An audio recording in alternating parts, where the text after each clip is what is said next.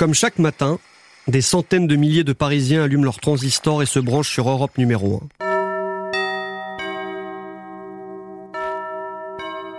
Il est 9h, nous sommes le 1er février 1970. Mais bizarrement, ce n'est pas le programme habituel qu'on entend. Quelque chose de spécial est en train de se jouer au 26 bis rue François 1er. C'est l'adresse historique d'Europe 1. En régie, c'est la cohue. Les grands patrons de la radio sont derrière les vitres. On voit sur leur visage qu'ils sont crispés. Face à eux, en studio, un homme à la moustache noire bien garnie, chemise et cravate à carreaux. Il prend une grande respiration et se rapproche du micro. Vous êtes formidable. L'acteur essentiel, c'est le public. C'est vous. Vous, qui allez transformer en miracle une émission comme les autres, parce que vous êtes formidable. Pendant des semaines, le secret a été bien gardé. Il est désormais levé. L'opération Paris Football Club est lancée sur les ondes d'Europe numéro 1 avec Pierre Belmar derrière le micro.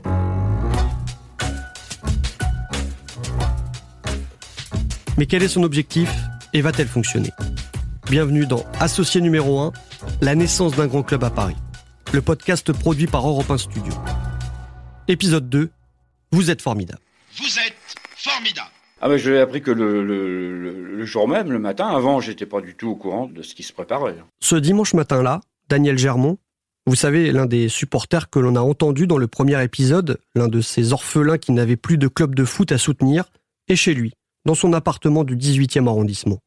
Il tourne le bouton du transistor et il tend tout de suite l'oreille. J'allume l'Europe numéro 1 euh, bon, euh, très tôt en me levant. Et puis j'entends l'appel de, Pierre Belmar qui donne des explications parce qu'évidemment je ne descends pas dans les cinq minutes, euh, j'écoute euh, comment, comment ça se passe. Pierre Belmar à l'époque, c'est déjà un génie du micro, comme s'il avait cet art dans le sang. Quand il parle, il vous embarque. Pour cet appel du 1er février 1970, il va trouver ce qu'on appelle aujourd'hui des punchlines. L'enjeu est simple et crucial, il faut convaincre un maximum de Parisiens d'adhérer au projet Paris Football Club, ou plus précisément de devenir des supporters actionnaires et de payer pour ça. Sinon, ce rêve ne verra jamais le jour.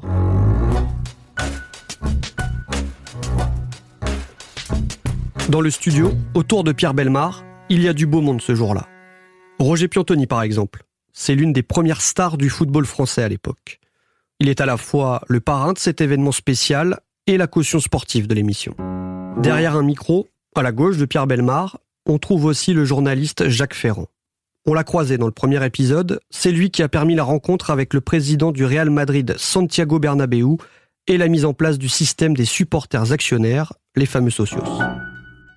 Et à la droite de Pierre Belmar, on retrouve deux autres mousquetaires, les deux hommes forts du Paris Football Club, le président Pierre-Étienne Guyot et le vice-président Guy Cresson. À la ville, Crescent est le patron de l'entreprise de transport Calberson. Vous vous souvenez? Ils vont bientôt être utiles, tous ces camions. Tout le monde est réuni pour cette journée qui promet d'être inoubliable. Là, vos oreilles sont grandes ouvertes. Vous pensez que vous allez entendre la voix énergique de Pierre Belmar, son ton un peu grandiloquent, son débit inimitable. Mais je dois vous faire un aveu. La bande audio de cette émission n'existe pas. Elle n'a jamais existé. L'explication est assez simple. À l'époque, les émissions en direct ne sont pas systématiquement conservées dans les archives. Ce jour-là, il aurait fallu qu'un technicien pense à appuyer sur un bouton pour lancer l'enregistrement. Mais le 1er février 1970, personne ne sait encore que cet appel va entrer dans l'histoire du sport français. Heureusement, les propos de Pierre Belmar ont été retranscrits en partie. Vous allez l'entendre, ils sont très forts. Ces hurlements d'enthousiasme vous ne les entendrez plus jamais, car c'est décidé, le Parc des Princes va être rasé pour laisser place à huit grands immeubles de haut standing. On a raison d'agir ainsi puisqu'il y a longtemps qu'il ne se passe plus rien au Parc des Princes. Même s'il n'était pas démoli, même s'il était au contraire agrandi, à quoi cela servirait-il? Imaginez le train de péniche remontant la Seine et portant la terre rouge du Parc des Princes vers son dernier cercueil. La mort d'un grand lieu, la disparition du patrimoine national. Pierre Belmar demande ensuite aux auditeurs de descendre dans la rue pour devenir là, maintenant, tout de suite, des socios du futur club de Paris. Pour ça, ils doivent verser leur obol. 25 francs de l'époque, l'équivalent de 25 euros aujourd'hui. Le supporter Daniel Germont enfile alors une veste et pousse la porte de son appartement. On nous explique qu'aux portes de Paris, il y a des camions euh, Dans le centre de Paris, je crois qu'il cite des noms de, cafés assez connus où il y a quelqu'un qui, les, attend pour prendre la souscription. Donc moi, je descends mes, mes sept étages à pied. Euh, puis je fais euh, pas, 200 ou 300 mètres pour aller retrouver le camion et je, paye en espèces. En fait, on nous donne même pas de, reçu, je crois. Euh, et puis c'est tout. Bon. Et puis après, on a dû me dire, ben, on va vous recontacter. Des deux côtés de la Seine, dans les quartiers populaires, dans les avenues les plus chics et même au-delà du périphérique, les mousquetaires ont réussi à monter dans le plus grand secret près de 150 points de vente éphémères. Un incroyable dispositif. C'est du jamais vu. Europe numéro 1 réussit même à mobiliser des stars pour cette opération Paris Football Club. On croise Sacha Distel, Eddie Mitchell, Enrico Macias. Annie Cordier a été envoyée à Saint-Germain-en-Laye, une banlieue chic près de Paris. Quant à Mireille Mathieu, elle fait des tours de chant dans le 16e arrondissement. Mais à 10h-5, l'émission spéciale patine. Pierre Belmar donne de sa personne, il en fait des caisses pour convaincre les récalcitrants. Pourtant, c'est comme si les éléments avaient décidé d'être contre lui. Euh, ce jour-là, sur Paris, il tombe des cordes. La drache, comme on dit, c'est cette pluie qui mouille et qui ne s'arrête pas, ininterrompue. Cette anecdote, c'est Bruno Crescent, le fils de Guy Crescent, qui nous la raconte. Et la personne qui fait la météo à 10h-5 annonce qu'il faut surtout, le temps va être épouvantable toute la journée, il faut rester chez vous au chaud. Bon, euh, un peu avant, pendant les informations, à 10h05, un des techniciens vient voir Pierre Burns, c'est une vraie catastrophe. Euh, la météo, ils annoncent, euh, c'est la belle-mare pique une colère, etc. Et à 11h-5, la même personne qui fait la météo annonce que finalement, il y a des éclaircies, que ça va beaucoup s'améliorer, et que les gens peuvent sortir, etc., etc. Et je conclus en disant, à quoi tient le destin d'un club? Il faut croire que ce petit mensonge météo a changé la donne. Les adhésions décollent enfin sur le terrain les appels au standard se font plus nombreux. Il faut encore faire les comptes. Mais tous ceux qui étaient là pour cette opération Paris Football Club le disent, ils sentent enfin naître un vrai espoir de voir une grande équipe dans la capitale.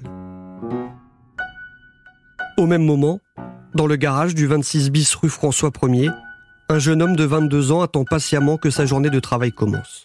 C'est une journée historique pour lui aussi. Alors donc, euh, bah, je m'appelle Dominique Fillon. Je me souviens très bien de ce 1er février 1970. C'était mon premier jour à Europa. À l'époque, il est motard professionnel. En mai 68, au milieu des manifestations, il commence à conduire des journalistes sur les pavés de Paris. Comme il est plutôt doué au guidon de sa bécane, il se fait une petite réputation dans le milieu. C'est comme ça qu'il se retrouve aux côtés d'un ancien coureur cycliste devenu une star du journalisme sportif à l'époque, Robert Chapat. Chapat, qui était celui qui avait utilisé la dernière fois la moto sur le Tour de France, avait eu des problèmes avec le pilote parce que bah, ça s'était mal passé. Donc mon patron m'a dit bah écoutez, il y a un nouveau client là qui vient, est-ce que ça vous intéresse euh, Europe 1 Je dis bah oui bien sûr. Et c'est comme ça que je me suis retrouvé dans le garage d'Europe 1 à, attendre Robert Chapat, qui était pour moi quand même une vedette. La porte s'ouvre, Robert Chapat arrive, je le reconnais, il me regarde. Moi, j'hésite à lui tendre la main, puis je lui tends pas la main. Il me tend pas la main. Il regarde la moto et il me dit euh, J'espère que la moto est propre parce que j'ai un pantalon blanc. En gros, tu vois, il m'aurait jeté un seau d'eau froid sur la tête, ça m'aurait fait exactement le même effet. Je me suis dit, ça part très mal. Mais il va vite monter sur sa moto. Et il va avoir la chance de vivre de l'intérieur l'opération Paris Football Club. 50 ans plus tard, il a les yeux qui pétillent quand il évoque ses premiers pas dans la station de la rue François 1er. C'est le Graal. À l'époque, le paysage audiovisuel n'a rien à voir avec ce qu'on connaît aujourd'hui. Il n'y a pas 50 radios, euh, il y a trois radios. Hein. Il y a France Inter, RTL, Europe 1. La couverture nationale, c'est trois radios. Bah, c'était pour moi, bah, Europe 1, c'était, euh, c'était mes souvenirs de gamin. C'était la radio, une radio dynamique. C'était une radio de jeunes, une radio sympa. Europe numéro 1, c'est la radio de Salut les copains. Pour la première fois de l'histoire, dix ans avant mai 68, on invente une émission de musique pour les jeunes avec des jeunes. Mais Europe numéro 1, c'est aussi et surtout l'information. Avec un sérieux avantage sur la concurrence, une idée du patron de la station, Maurice Siegel. Siegel a eu un mot formidable quand il a fabriqué son équipe. Il a dit un journal, ça se fait avec des journalistes. Et il n'a engagé que des journalistes. L'homme que vous venez d'entendre, Fernand Choisel, est lui-même un reporter hors pair. C'est lui qui a été le premier mis au courant de l'opération Paris Football Club. Deux ans avant, si Europe 1 a été surnommé Radio Barricade pendant les événements de mai 68, c'est en partie grâce à lui.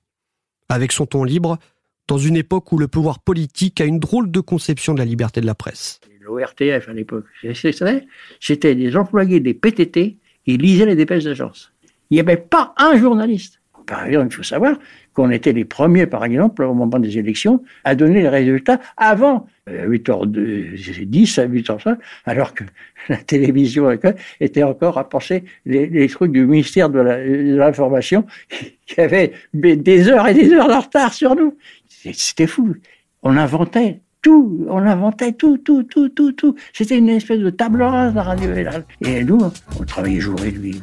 On couchait sur place. Il nous arrivait de coucher sur place. Alors, le 1er février 1970, quand il faut faire un premier bilan de l'opération Paris Football Club, c'est évidemment à lui, Fernand Choisel, qu'on demande de prendre le micro. Mais il est encore un peu tôt pour le journal de midi. Patience. La matinée avance. Sur sa moto, Dominique Fillon continue de sillonner la capitale. Robert Chapat, lui, micro-casque sur les oreilles, enregistre les réactions des nouveaux adhérents devant les points de vente. Donc on est parti. Je me souviens que je crois qu'on en a fait un qui était très près, qui était du côté des Invalides. Il y avait un bureau de tabac qui était dans ce coin-là. Je me souviens que les gens disaient tous qu'ils étaient très contents parce que bah, c'était des fans de foot. Euh, ils se disaient enfin il va y avoir un stade à Paris parce qu'il n'y avait pas de stade à Paris et enfin il va y avoir une équipe. Donc ils étaient tous très contents. Donc c'était de l'actualité heureuse qu'on aime en faire. voilà. Et puis le direct s'est pas trop mal passé, on s'est pas planté, donc euh, ça a été. Il est midi, le carillon retentit enfin. Pierre Belmar rend l'antenne avec le sentiment du devoir accompli. Quelques minutes plus tard, devant le 26 bis rue François 1er, il retrouve le vice-président Guy Crescent et Harold Kay, un autre animateur emblématique de la station. Les trois hommes prennent la pause pour l'histoire. C'est la photo qui immortalise à jamais l'opération Paris Football Club. L'opération Paris Football Club, lancée par Pierre Belmar ce matin sur l'antenne, a réussi. 7382 amoureux du football ont répondu présent. À ces 7382 associés de ce matin s'ajoutent ceux, 2100 environ, qui avaient adhéré dès l'annonce de la création du club. Autrement dit, le chiffre fixé des 10 000 associés est pratiquement obtenu. 10 000 associés, davantage peut-être, qu'est-ce que cela veut dire? Cela veut dire que le Paris Football Club est d'ores et déjà le premier club de football de France, non pas par ses résultats sportifs, les résultats obtenus sur le terrain, mais par le nombre de ses associés. Le lendemain, Guy Crescent est souffrant. Il se décommande au dernier moment. Mais Pierre-Étienne Guyot, le président du Paris FC, est de nouveau l'invité d'Europe 1. L'enthousiasme n'est pas retombé. Si le Paris Football Club existe réellement, c'est bien grâce à Europe numéro 1 qui a préparé minutieusement depuis des semaines la journée triomphale d'hier. Les 10 000 sont largement dépassés et malheureusement je vais être obligé de clore les inscriptions demain ou après-demain. Alors justement, pourquoi avoir fixé ce chiffre de 10 000 ou 12 000 Eh bien, le Parc des Princes, actuellement et jusqu'au moment où il sera complètement remis à neuf, comportera 18 000 places. Et lorsque le Parc des Princes euh, pourra contenir 50 000 personnes, c'est-à-dire vers la fin 71 55 000. 55 000 fin 71. Toutes assises. Eh bien, je pense que nous ferons une deuxième opération. J'espère que nous aurons le plaisir de la faire avec l'associé numéro 1, car c'est le titre que nous venons de vous décerner, l'associé numéro 1, Europe numéro 1. Tout a l'air d'aller pour le mieux dans le meilleur des mondes. Tiens, ouvrons encore le journal L'équipe du jour. Les premières phrases de Jacques Ferrand sont tout aussi enflammées. Le Paris FC est d'ores et déjà le premier club de foot en France par le nombre de ses copropriétaires. Paris s'éveille enfin. Mais il est le premier à ajouter une petite phrase qui sème le doute. Ce n'est qu'en faisant participer les habitants qu'un véritable professionnalisme pourra prospérer. Même si nous ne sommes qu'en 1970, pour faire prospérer un véritable professionnalisme, il faut de l'argent, beaucoup d'argent. L'opération a beau être un succès populaire, les 10 000 supporters actionnaires n'ont rapporté que 25 millions d'anciens francs. Ça sonne bien, mais il faut se rendre à l'évidence. C'est à peine suffisant pour acheter un joueur. Nous pensons pour débuter qu'il nous faut au minimum 500 millions pour prévoir toutes les installations, les médecins, les masseurs, le personnel, enfin tout ce qu'entraîne euh, l'équipe et d'ailleurs les, les équipes. Trouver des supporters était en réalité l'étape la plus facile. Il faut désormais trouver des millions. Et puis les dirigeants du futur club parisien vont maintenant devoir résoudre un casse-tête. Un casse-tête administratif et sportif qui pourrait bien ruiner tous leurs espoirs. Vous vous souvenez du Conseil de Paris, l'ancêtre de la mairie de Paris? Ils avaient proposé au tout début de notre histoire de donner une subvention au Paris FC. De l'argent public, ce serait toujours ça en plus dans les caisses. Ils ont traîné, réfléchi, traîné encore. Ils finissent par dire oui. Mais à une condition. Ils ne donneront de l'argent public que si, et seulement si, le futur club parisien commence sa carrière en première division. Question de prestige. Le Paris Football Club n'aura pas la chance, comme tous les autres clubs dans l'histoire du foot français, de monter les échelons les uns après les autres. Le club de la capitale doit grandir en vitesse accélérée. Pire, le temps presse. Il faut que ce miracle arrive avant la fin août, dans six mois. Alors on ressort des tiroirs une vieille idée, la fusion. Le concept est simple, trouver un club volontaire pour s'associer au futur club parisien. Ou pour dire les choses de façon plus directe, trouver une structure ancienne pour servir de marchepied. Pour ce mariage de raison, il y a un nom de club qui revient sans cesse, Sedan, le Racing Club Paris-Sedan. Les Ardennais sont eux-mêmes nés d'une fusion en 1966. Guy Crescent, le vice-président parisien, est chargé du dossier. Il a ficelé tout ça vite fait bien fait. Tout est prévu, même l'acheminement des supporters sedanais à la capitale. Crescent, patron de la société de transport Kelberson, est prêt à mettre à disposition des cars qui feront la navette entre la gare de l'Est et le stade. Du côté des dirigeants, tout le monde est confiant. Ils sont sûrs que c'est une bonne idée. Une annonce est prévue. Elle devrait être faite courant mars 1970. Mais du côté des supporters, comme Daniel Germont, cette nouvelle, c'est la douche froide. Euh, non, je me voyais pas aller suivre le, club à, Sedan. Je pensais quand même qu'on euh, était capable de créer un club à Paris même. Au départ, on ne parlait pas de fusion. C'est après. Il a fallu que le club cherche avec qui, disons, se marier.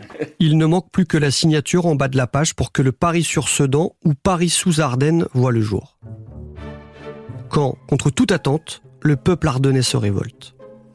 On peut lire en une de l'équipe Tout Sedan s'élève contre la fusion avec le Paris FC. Il faut que je vous explique. Le club de l'Est fait partie des meubles du foot français. C'est le plus ancien à évoluer en première division. Il a aussi remporté les Coupes de France 1956 et 1961. Alors oui, les caisses sont vides, il manque 400 000 francs. Mais pas question, foi d'Ardennais, de vendre son âme au diable parisien. Le 10 avril 1970, le président sudanais Maurice Laurent sonne le glas des espoirs parisiens. Monsieur Laurent, est-ce que cela veut dire qu'une éventuelle fusion avec euh, le Paris Football Club est définitivement euh, abandonnée? Ah oui, mais ça c'est net, c'est catégorique, il n'y a, aucun problème. Euh, le football à Paris, qu'est-ce que vous voulez, c'est un problème qui traumatise tout le monde, mais ça n'est pas notre problème à nous. Hein. Sans fusion avec Sedan, le projet Paris FC est dans une impasse. Plus rien n'avance. Il faut prendre une décision radicale. Le 17 avril à 11h, le Conseil fédéral de la Fédération française de foot se réunit pour trancher. Sur la table, il y a trois options. Trouver un autre club pour fusionner avec le Paris FC, pas facile. Lui accorder à titre exceptionnel une place en D1, pas très légal. Ou demander le remboursement des associés, ce serait la fin de l'aventure. L'entrevue dure une heure. Le président Pierre-Étienne Guyot se bat, il argumente, il réplique, il se défend. Mais le soir même, le communiqué de la FFF tombe. Terrible. Le conseil de la 3F, après avoir entendu M. Pierre-Étienne Guyot et Guy Crescent, a appris officiellement, avec regret, l'échec des pourparlers engagés avec le RC Paris-Sedan et constaté l'impossibilité d'admettre le Paris Football Club directement en première division professionnelle, ce, en conformité avec les règlements de la fédération. Au 183 rue de Clichy, le siège du Paris FC, c'est la consternation. On retourne le problème dans tous les sens. La fusion avec Sedan a échoué, il ne reste qu'une solution. Il faut trouver un autre club de division 1 en difficulté, susceptible d'accepter très vite un rapprochement avec le PFC. Les jours passent, la situation s'enlise. Pierre-Étienne Guyot essaie d'envisager tous les scénarios, mais rien n'y fait. Tiens, et pourquoi pas un départ en deuxième division? Je suis allé voir euh, les responsables de la ville de Paris, qui m'ont dit formellement, nous sommes tout prêts à vous aider, Nous sommes tout prêts à accélérer les travaux du Parc des Princes. Nous sommes tout prêts à vous donner une subvention annuelle importante, à la seule condition qu'il s'agisse d'une équipe de première division de valeur internationale qui puisse attirer les clubs des grandes villes européennes à Paris. Premier point. Deuxième point, j'ai fait ma petite tournée auprès des grands supports. Parlons des grands pétroliers, des grands industriels, qui m'ont tenu exactement le même langage. Si bien que j'ai bien été obligé de conclure que seul mon budget pouvait être équilibré et alimenté si je partais en première division. Tous les vents sont contraires. Le projet Paris Football Club bascule et devient l'affaire Paris Football Club. Après avoir dépensé tant d'énergie, tout est sur le point de partir en fumée. Mais il y a un homme qui continue d'y croire, c'est Guy Cresson. Dans sa carrière, l'homme à la canne en a vu d'autres. Le 27 avril 1970, dans les locaux d'Europe numéro 1, il profite d'une émission spéciale pour lancer ce qui ressemble bien à l'appel de la dernière chance. Nous avons reçu les cartes du Paris Football Club, qui nous le pensons vous plairont, et qui vont vous être adressées dans quelques jours avec une lettre d'explication signée de notre président et qui mettra les 17 000 associés devant l'alternative suivante. Croire, persister, parce qu'il est impossible que 15 mois de travail n'arrivent pas à vaincre une muraille d'incrédulité, d'immobilisme et d'insuffisance. Ou alors ne plus croire et s'en aller. Et je vous souligne que, à l'aide de la carte, vous pourrez vous présenter à tous les guichets d'une grande banque pour qu'elle vous rembourse, contre naturellement restitution de la carte, les 25 francs du droit d'adhésion. Cela nous permettra, si vous voulez, de nous compter et de savoir quels sont ceux qui, comme nous, comme le président Guyot et moi-même, comme nos amis autour de cette table, croyons fondamentalement au Paris Football Club. Le 6 mai, c'est réunion de crise au siège du Paris FC. Tout le monde est là. Le vice-président Crescent, le président Guyot, mais aussi tous les représentants des supporters associés. L'ordre du jour est simple, c'est à qui tout double. Doit-on abandonner le projet Paris Football Club? Les dirigeants ne sont pas parvenus à fusionner avec une équipe de première division. Le championnat va débuter dans deux mois et rien n'a avancé. Les associés sont groggy.